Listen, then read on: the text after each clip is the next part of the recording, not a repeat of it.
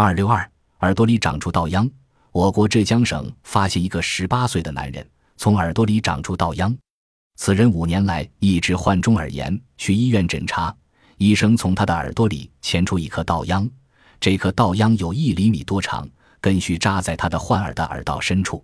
几年前，一颗倒立落入了他的耳中，没有被及时挖出，此后一直感到耳朵不舒服，听力明显下降。